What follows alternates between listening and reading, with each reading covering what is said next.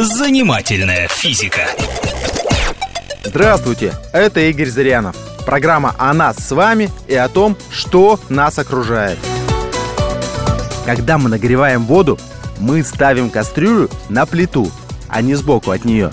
И поступаем совершенно верно. Помимо, собственно, плиты, нам кастрюлю еще помогает нагревать горячий воздух, который от нее поднимается. А вот если мы хотим охладить воду, нам надо поставить кастрюлю на лед или, может быть, под лед. Попробуем и так, и это.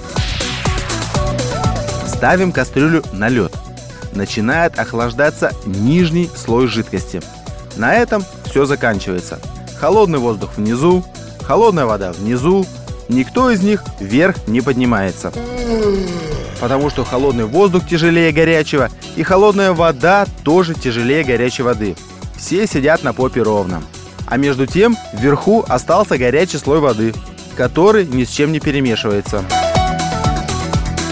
Совсем другое дело, если мы поставим кастрюлю под лед. Верхний слой воды охлаждается ото льда, начинает опускаться и охлаждать нижние слои. На смену холодной вверх будет подниматься горячая вода и тоже будет остывать ото льда. И воздух холодный тоже будет опускаться сверху вниз и помогать охлаждению. Кстати, не одну только воду выгодно охлаждать сверху. Мясо, рыбу, овощи тоже лучше класть под лед. Ведь они охлаждаются не столько самим льдом, сколько остуженным воздухом. И хотя до нуля мы вряд ли что-то охладим, ну, до 4 градусов вполне. И еще, хозяйки на заметку.